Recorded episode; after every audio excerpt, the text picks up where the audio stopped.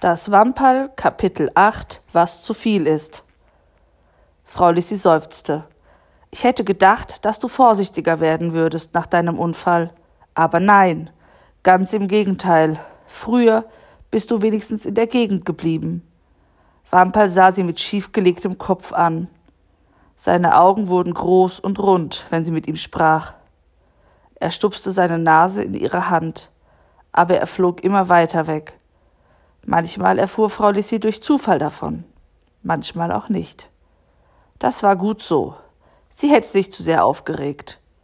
Sie regte sich ohnehin ständig auf. Sie erfuhr zum Beispiel nie von dem Tag, an dem Wamperl hinter Hannes herflog und in die Schule kam. Wamperl versteckte sich hinter der Tafel. Die Stunde, in der die Kinder eine Rechenarbeit schrieben, verschlief er. Als die Kinder laut lasen, döste er. Als die Kinder zeichneten, wäre er am liebsten in der Klasse herumgeflogen und hätte alle die bunten Bilder genau angesehen, besonders die Urwaldbilder. Als die Kinder in der letzten Stunde hin und her wetzten und gähnten und schwätzten, wurde der Lehrer böse. Hälfte heraus, sagte er. Wamperl huschte hinter der Tafel hervor und saugte einen kleinen Schluck Gift aus der Lehrergalle. Der Lehrer fuhr sich mit allen Fingern durch die Haare. Mir scheint, ihr seid schon müde, sagte er. Wie wäre es, wenn ich euch erst einmal eine lustige Geschichte erzähle? Alle Kinder saßen mit offenen Mündern da. Hannes hätte fast eine Fliege verschluckt. Der Lehrer begann, ein Elefant stampfte durch den Urwald. Bitte, da ist eine Fledermaus, rief ein Mädchen. Wamperl schoss durch das offene Fenster hinaus. Er setzte sich auf einen Fenstersims und winkte dem Mädchen zu. Wamperl hatte nicht darauf geachtet, dass auf dem Fenstersims schon zwei Tauben saßen. Sie begannen laut zu gurren. Wamperl machte sich ganz klein. Die Tauben trippelten aufgeregt hin und her. Gleich darauf schwirrte die Luft. Ein Taubenschwarm stürzte herab. Schnäbel hackten nach dem kleinen Vampir. Runde Augen funkelten ihn an. Im letzten Moment gelang es ihm doch, seine Flügel auszubreiten. Er hatte Glück. Ein leichter Aufwind trug ihn davon. An diesem Nachmittag blieb Wamperl bei Frau Lissi. Er machte sich in ihrer Halsgrube bequem. Sie legte hin und wieder beim Lesen den Kopf schief und streichelte mit dem Kinn über seinen Bauch. Dann fiebte er leise und zufrieden. Am nächsten Tag aber schoss er wieder davon. Auf der Kreuzung war heute gar nichts los. Den Autofahrern, die jeden Tag hier vorbeikamen, war die Freundlichkeit schon fast selbstverständlich geworden. Wamperl holte sich ein kleines Gallenfrühstück von einem Ehepaar, das bei offenem Fenster Kaffee trank.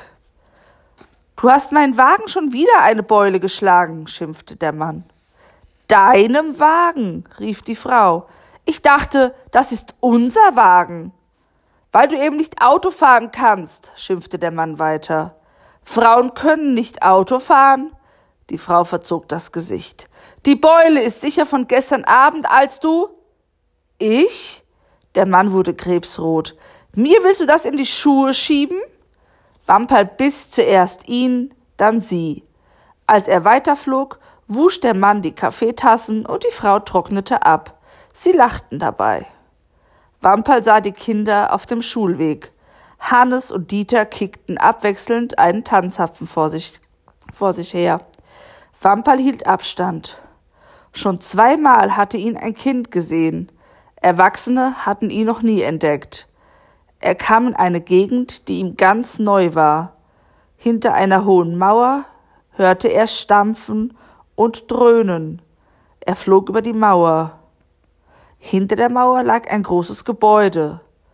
Wamperl spähte durch eines der Fenster. In einer großen Halle standen verschiedene Maschinen. Hebel gingen auf und ab. Riesige Klötze schlugen auf Metall. Wamperl bekam Angst. Das Dröhnen schüttelte ihn hin und her. obwohl er sich am Fenster festklammerte.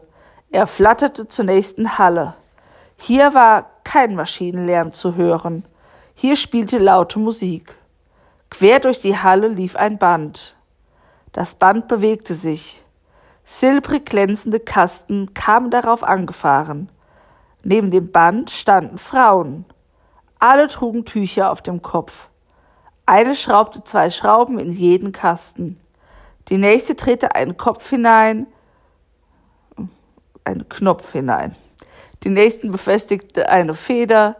Eine Frau hatte eine rote Nase. Sie schnupfte immer wieder auf.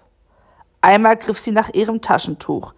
Da musste sie hinter dem Band herlaufen, weil ihr ein Kasten davongefahren war. Ein Mann ging auf sie zu. Wenn Sie so weitermachen, fliegen Sie, sagte er. Heute haben Sie schon sechs Schrauben übersehen. Ich hab argen Schnupfen, sagte die Frau. Ihr Schnupfen interessiert mich nicht, sagte der Mann. Jetzt sind wieder zwei vorbei. Holen Sie sich Ihre Papiere. Sie kündigen mir? fragte die Frau entsetzt. Und ob ich Ihnen kündige, sagte der Mann. Wamperl flog in die Halle. Er stach zu und begann zu saugen. Es kam ein solcher Schwall Galle auf einmal, dass Wamper sich verschluckte. Seine Kehle brannte. Fast hätte er losgelassen, aber er sah das verzweifelte Gesicht der Frau und saugte weiter. Der Mann blickte sich in der Halle um, als sähe er sie zum ersten Mal. Mir scheint, sagte er, dass wir das Fließband zu schnell eingestellt haben. Da können Sie sich ja nicht einmal die Nase putzen. Er ging zu einem Schaltkasten und drehte ein paar Knöpfchen. Das Fließband lief langsamer. Die Frauen sahen einander verwundert an. Sie gehen jetzt in die Kantine, sagte der Mann zu der Frau mit der roten Nase, und holen sich einen heißen Tee. Ich übernehme so lange für Sie. Die Frau rührte sich nicht. Na, worauf warten Sie noch? sagte der Mann. Wamperl spürte einen Druck im Magen. Er hatte viel zu viel Galle getrunken. Er konnte kaum fliegen mit dem schweren, dicken Bauch. Fast wäre er im Fensterspalt stecken geblieben. Auf dem Heimweg begegnete er zwei Mädchen, die hinter einer alten Frau herspotteten. Er hätte gern eingegriffen, aber er war wirklich zu voll. Es war kein Platz mehr, auch nicht für den kleinsten Schluck. Frau Lissy bemerkte gleich, dass er traurig war. Sie sah seinen prallvollen Bauch. Du hast dich übernommen, Geld? sagte sie. Kann ich mir gut vorstellen. Sie wärmte eine von seinen alten Windeln und legte sie ihm auf den Bauch. Dann setzte sie sich in den Lehnstuhl und nahm ihn auf den Schoß. Wenn ich denke, wie viel Gift und Galle es auf der Welt gibt, da kann einer saugen, bis er blau im Gesicht wird, und man merkt noch nicht viel davon, dass es, dass etwas fehlt. Das heißt, der Hannes merkt es natürlich sehr, und die alte Frau von gegenüber, aber zwei Häuser weiter merken sie schon fast nichts mehr. Verstehst du? Einer schafft das nicht allein. Sie saßen eine Weile still da, dann lächelte Frau Lissy. Hör zu, sagte sie, mir ist etwas eingefallen. Sie sang ihm ein neues Lied vor. Morgens schon in aller Frühe wird mein Wamperl munter, flitzt wie ein geölter Blitz auf die Straße runter. Weil er ständig Leute trifft, voller Gift, doch wie fleißig er auch sticht, das arme Wamperl schafft es nicht. Er ist allein und viel zu klein. Es müssten viele Wamperln sein für so viel Gift. Ich denke mir mindestens acht oder zehn. Wir beide sollten sie suchen gehen wo immer sie sich auch heimlich verstecken, wir beide werden sie sicher entdecken.